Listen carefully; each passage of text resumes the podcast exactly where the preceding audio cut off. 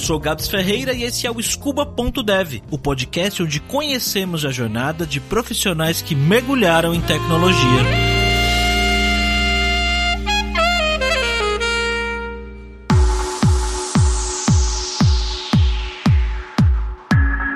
Apesar dos pais serem mineiros, a Clarice nasceu e cresceu em Curitiba, lá no Paraná. Ela teve contato com o computador logo cedo, aos 10 anos de idade. Na época era um XT. Eu imagino que a maioria dos jovens que escutam esse podcast não chegaram a botar as mãos em um computador desse. De qualquer forma, assim como eu, a Clarice teve um privilégio bem grande, que foi começar trabalhando na empresa do pai. Começou como recepcionista, depois como monitora de cursos de Word, Excel. Aí tudo indicava, a Clarice estava bem encaminhada para seguir uma carreira na área de tecnologia, certo?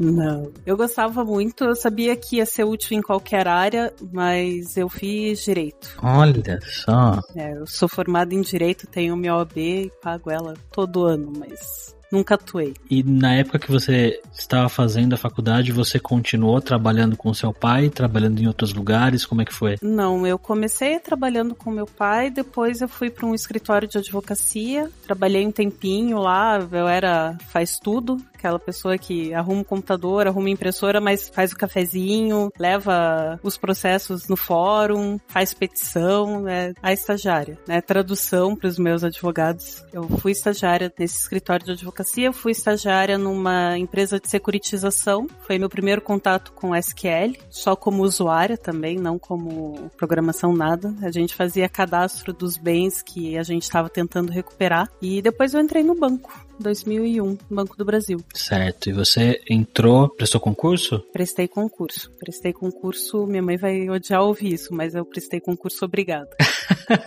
mas faz 20 anos já, né? Então. Seus pais ficavam falando, tem que fazer concurso, vai fazer concurso, não sei o que, que. Ah, eu conheço isso. Eu ouvi isso um tempo também. É, ela trabalha também no Banco do Brasil, sua terceira geração do banco, né? Então. Caramba. Meio que tradição. E foi fácil para você passar no concurso? Você teve que estudar muito? Eu não queria passar, então eu não estudei. Ai, meu Deus. Eu não estudei, eu não estudei. Eu fui e fiz a prova porque do outro lado, fora essa questão ali, minha mãe, meu pai, eu tive uma educação muito boa e eu me recusava a não fazer a prova do jeito certo. Mas se eu não sabia, eu simplesmente não respondia e fiz a prova. Tanto que eu demorei dois anos para ser chamada, mas passei no concurso. Caramba, você passou sem querer passar. Eu passei sem querer passar. Que difícil, né? Que vida difícil. Tanta gente ralando, né? Hoje eu entendo, né? Na época eu tinha 17 anos, então. Ah, não, mas eu te entendo também. Eu, quando tinha 17 anos, eu trabalhava com meu pai lá também, mas trabalhava, né? E não queria trabalhar, né? Essa é a grande verdade. E aí você passou no concurso e você vai fazer o que no Banco do Brasil? Eu fui pra agência. Trabalhar no caixa mesmo? Não, nunca trabalhei em caixa, olha só. Mas eu fazia abertura de contas, ajudava a retirar o INSS, a tirar aquele depósito do Western Union, a explicar o o que, que é o C e o D no extrato? Eu não sei o que é. Não? Não, tô brincando, eu sei sim. É, explicar por que, que você não tem que usar o limite, né? Porque o limite não é dinheiro seu. Então, era esse o dia a dia. Aí foram dois anos lá, depois eu entrei no jurídico. Antes de eu me formar, na verdade. Eu entrei no jurídico, fiquei três anos lá, mas na parte administrativa. E aí fazia até mais sentido, né? Já que você fez faculdade de direito, fazia mais sentido. Você não queria prestar concurso, né? Você disse, mas quando você começou a trabalhar lá no dia a dia, você ficou frustrada ou algo do tipo? Você não gostava ou não? Não, você toma gosto pela coisa. Primeiro que, né, eu saí de um salário de estagiário. Agora, gente, lembrem-se que isso é 2001. Mas eu saí de um salário de estagiário que eu trabalhava das 8 até as 6 da tarde por 450 reais e comecei a ganhar 890, mais vale alimentação, mais para trabalhar seis horas, que na verdade eram sete. Só nisso já mudou. Já morava sozinha, então eu conseguia pagar minhas contas e sobrava um pouco de dinheiro no final do mês, coisa que nunca tinha acontecido antes. E o serviço era divertido, né? Você conhece um monte de gente, você conversa com um monte de pessoas, é estressante, mas você só sente que tá estressado depois que sai. Você não sente estresse na hora, você sente depois que você sai. Eu não queria fazer concurso porque eu achei que eu não ia conseguir fazer estágio, e o estágio era obrigatório para me formar. Então esse era o, o grande motivo de eu não querer fazer o concurso. Não era por frustração, né? E no final da faculdade, já no banco, eu descobri que eu não queria, que eu gostava muito da área do teórico, mas a prática não me apetecia. Então, meio que casou. No jurídico, eu acabei trabalhando mais com o administrativo mesmo. Eu aprendi bastante de hardware, né? Porque computadores quebram, chegou o scanner, tinha que instalar a placa, o papel fica lá no meio da impressora. É cada vida que eu andava de, de salto fino, salto alto e andava com uma chave Phillips dentro da bolsa. Né? Você tinha que se vestir como se você fosse atender cliente, mesmo que você nunca fosse ver um cliente na sua vida. A gente não ia para fórum nem nada, mas eu tinha que me vestir como se eu fosse participar de audiências, etc. Mas trabalhava fazendo manutenção de máquina, controle de material. Essa foi então, vamos dizer assim, a sua primeira experiência de trabalho, fora o tempo que você teve com seu pai, com tecnologia, mas teoricamente seu cargo não era esse. Não, meu cargo não era esse. Meu cargo nunca foi. Na verdade, meu cargo nunca foi de tecnologia. Nesses 20 anos. E hoje, inclusive, não é, né? Vamos seguir a ordem cronológica da história. Você entrou, então, para a linha de frente no banco, foi para o jurídico, foi para administrativo e depois? Depois eu fui para Senop, não, no CAC chamava na época, hoje chama Senop, que é estudo de operações, estudo e análise de operações de crédito. Então comecei fazendo cadastro, então cadastro de produtor rural, cadastro de empresas, aquele cadastro do banco, né, que você tem que ler toda a documentação. Época da minha vida que eu sabia de cabeça qual era o número de série da Massey Ferguson, qual era o número de série da John Deere, sabia o preço de uma colheitadeira, fiquei sabendo de... e depois eu comecei a fazer estudo de operações rurais, das de financiamento. Os nomes são é, MCR 6264, Proger. Eu nunca fiz custeio. BNDES financiamento, a gente fazia essa, né, financiava o produtor rural. No caso, no meu caso, para comprar maquinário. E aí você começa a estudar. Aí eu trabalhei mais com direito do que quando eu estava no jurídico. Olhei. Porque aí a gente tinha que estudar garantia, né? E depois, Clarice, o que mais você fez? Aí, nesse ponto, eu já tinha desistido do direito, fiz uma pós em comércio internacional e fui para a área internacional, onde eu tô até hoje. Isso foi 2008. 13 anos já nessa parte. Qual que é o seu trabalho no dia a dia hoje? Meu trabalho hoje é de consultora. Eu trabalho na consultoria do banco. A gente presta serviço de consultoria para empresas que querem entrar na área de comércio internacional ou melhorar, né? Então a gente dá cursos, a gente ajuda a fazer planejamento de negócio, terceiriza alguns serviços, né? Tem alguns registros que são obrigatórios no Banco Central. E no meu setor também tem a mesa de câmbio, que é, né, que faz toda a troca de câmbio e também uma assessoria especializada. Mas o meu papel hoje é ser consultor, então é ajudar empresas a crescerem na área internacional. Antes disso, eu fui da mesa de câmbio por cinco anos, trabalhei no financiamento à importação, processamento dessas operações de crédito. Então, mas lá dentro eu passei por tudo, né? Eu tô há 13 anos na área e eu não fico muitos anos dentro da mesma função. Então, eu pulei bastante lá dentro. E você tá há quase 20 anos no Banco do Brasil, né? Isso, faço 20 anos em setembro agora. Quando é que foi que você conheceu a Lura, Clarice? Eu conheci a Lura pelo Netcash. Você é ouvinte de podcasts, então? Eu sou ouvinte de podcasts. Eu ouço o Nerdtech, o, Naruhodo, o Hipsters. O Hipsters eu ouvia indo pro trabalho. Mas eu conheci assim, e dentro do banco, faz uns cinco anos já, tem toda uma campanha de transformação digital. A nossa educadoria interna é fantástica, inclusive já ganhou vários e vários prêmios, né, de educação corporativa. Faz alguns anos que eles estão batendo bastante na tecla do transformação digital, de conhecer dados, de cultura data-driven e bateu, assim, eu já controlava uma equipe nessa época época, né? Então eu já tinha que controlar o trabalho de uma equipe, fazer com que o fluxo fosse melhor, mais rápido. Então comecei a estudar metodologias ágeis e tal. Eu falei, e por que não, né? Assim, saber codar, saber programação não vai me atrapalhar em nada e pode me ajudar. Mas eu não sabia nem lógica, não sabia nada. Isso foi 2018. Mas aí você resolveu assinar a Lura para aprender a programar? Essa foi a sua ideia? Isso, para aprender a programar. O primeiro curso que eu fiz foi o de lógica de programação em JavaScript com o Flávio. E aí, como é que você se deu com programação? O que, que você achou? No começo eu me bati tanto. Eu ficava quatro, cinco horas no mesmo código e cadê o erro que eu não tô achando? Esse negócio não tá rodando, que droga!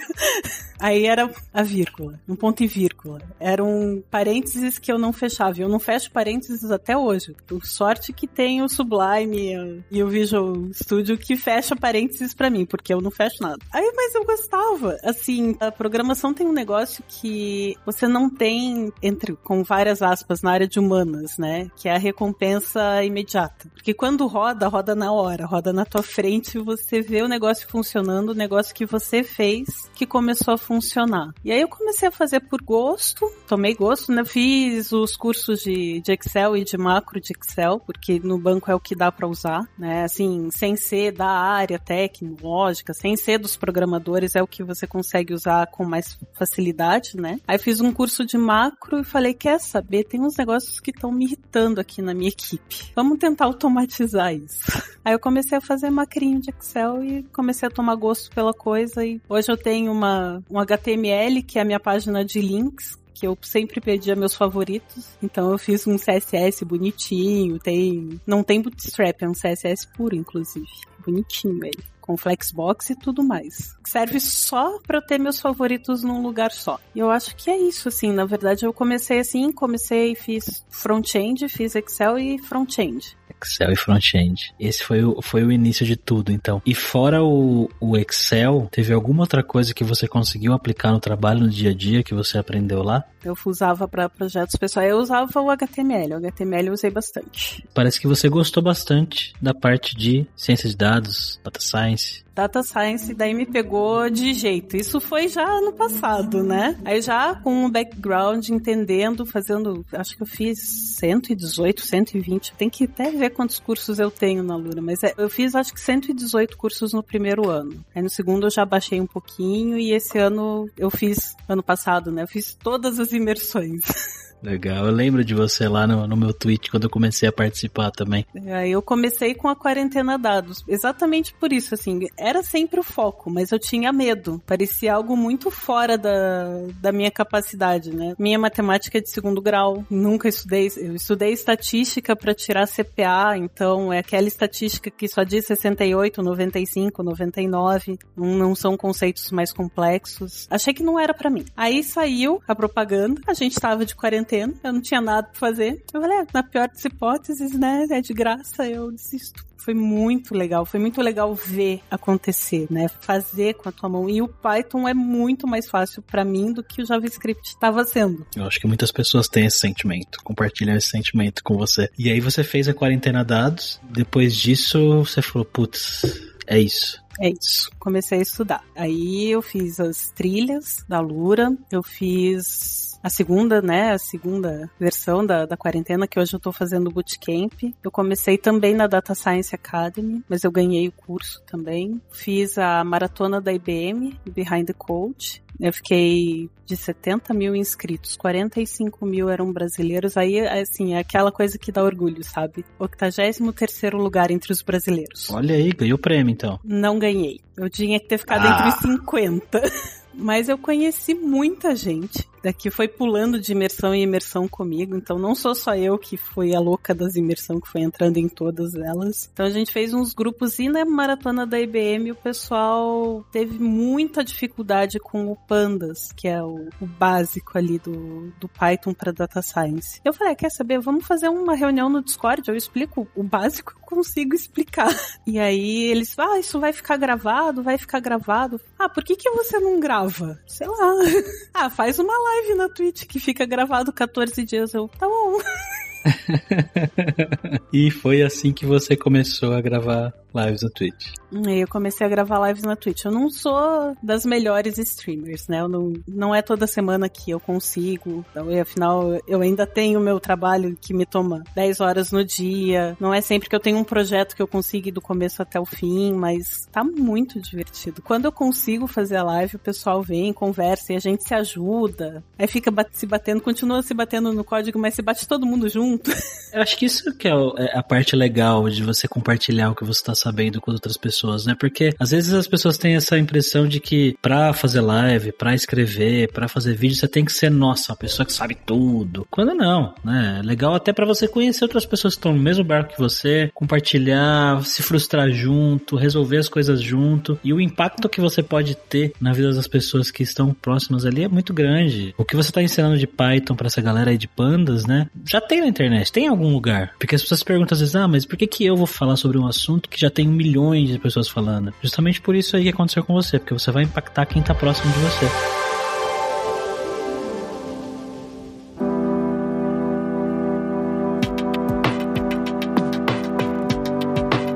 Beleza, você começou então a streamar, começou a estudar mais e falou, meu, vou fazer esse bootcamp aí. Vou fazer. Eu ganhei o bootcamp, né? Ah, você ganhou o bootcamp? Eu fui uma das 12 primeiros lugares na segunda quarentena, né? Na segunda imersão. O meu projeto ficou entre os 12 primeiros e eu ganhei o bootcamp. Eu ia fazer de todo jeito, mas eu ganhei.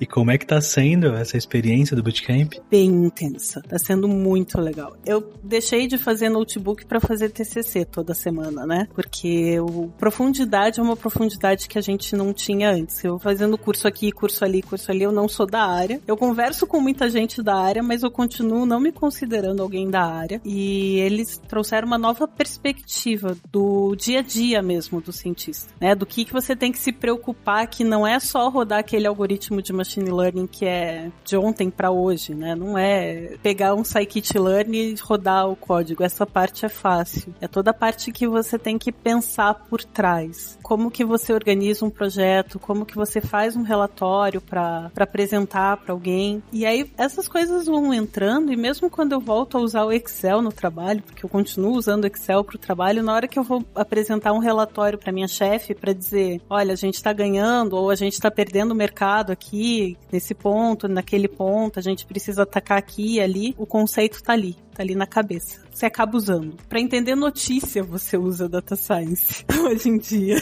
Eu perguntei para você agora há pouco, pô, mas quando você começou a estudar programação, então não tinha nada a ver com o seu trabalho. Passou um tempo, né, de 2018 para cá, três anos aí. E agora? Você tá aplicando o que você está estudando no bootcamp e, e tudo mais no seu trabalho? Você tem planos? Existe alguma ideia da Clarice daqui um, dois, três anos, sei lá, tá trabalhando com data science dentro do Banco do Brasil? Eu quero fazer das nossas análises essa parte de consultoria algo que integre. A minha ideia é trazer o lado tecnológico para dentro do lado de humanas mesmo, nesse caso. Por isso que data science puxa tanto o meu interesse, porque é um casamento, né? Você tem um casamento com o negócio assim bem próximo. Não digo que outras áreas não tenham, mas aqui é visível que sem o negócio não sai, né? Então eu quero pegar o que eu já tenho de negócio, esses esses 13 anos que eu tenho de experiência em comércio exterior e aplicar o que eu tô aprendendo agora de data science nisso, para atender melhor o meu cliente, para entender o que que tá acontecendo aqui na minha área, dentro do meu universo, né, do banco.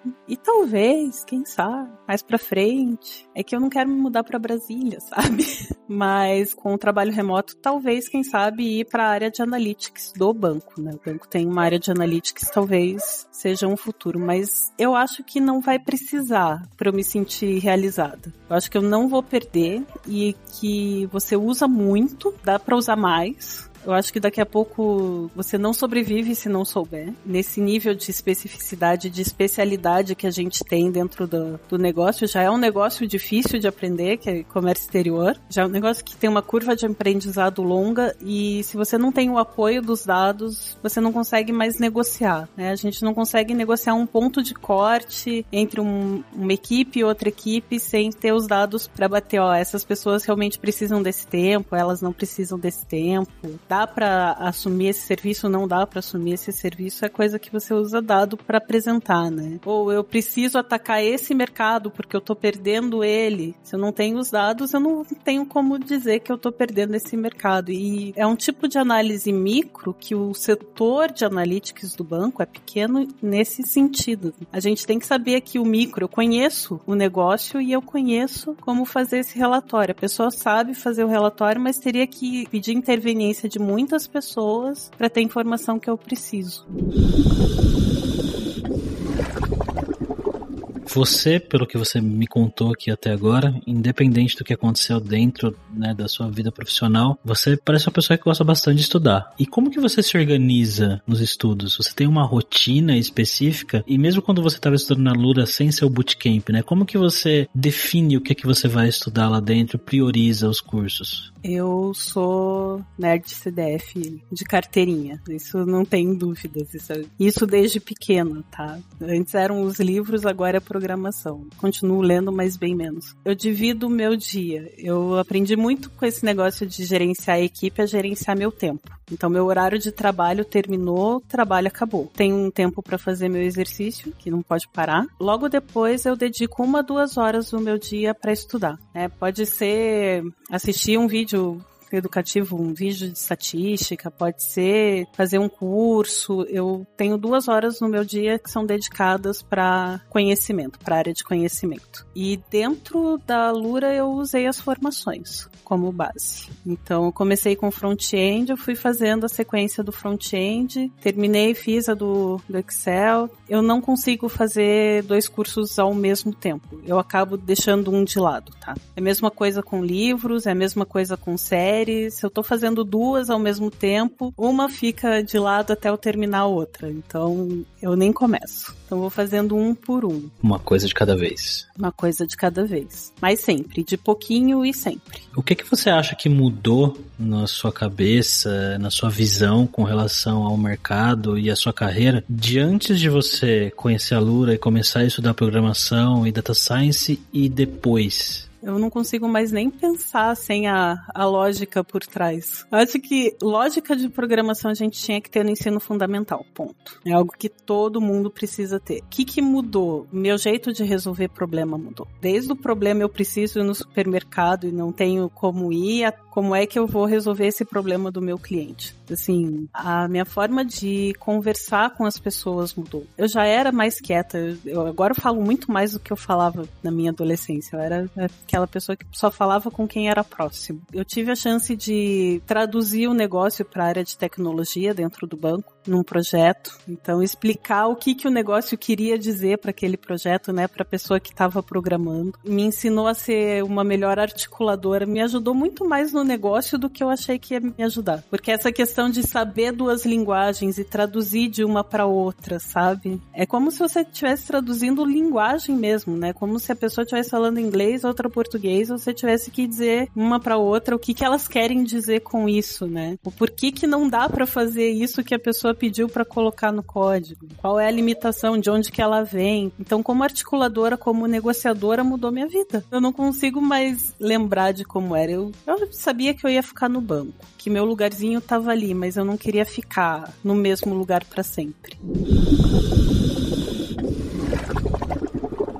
Eu não queria ficar no mesmo lugar para sempre. Só que legal esse depoimento da Clarice, né? Ela aprendeu uma habilidade nova que mudou completamente a maneira com que ela faz o trabalho e pensa em trabalho e ainda ajudou ela a se reposicionar dentro da mesma empresa, né? Às vezes a gente acha que para fazer coisas diferentes, para conquistar coisas diferentes, a gente precisa necessariamente mudar de empresa, mudar de emprego, mudar de país até, algumas pessoas acham, né? Quando na verdade dá pra gente mudar muitas coisas ao nosso redor e às vezes de formas que a gente nem imagina. Muito poderosa essa história da Clarice. Se você gostou desse episódio do Scuba Dev, não esquece de dar cinco estrelas para ele lá no iTunes e recomendar lá para seus amigos e amigas, mandar no grupo de família, pra galera ouvir e se inspirar também. Sempre lembrando que se você tiver uma história bacana aí com a tecnologia, com algo que você aprendeu, com alguma coisa que mudou a sua vida, me chama lá no Telegram. O link para você mandar uma mensagem tá na descrição do episódio em scuba.dev.br. Tchau, jovem!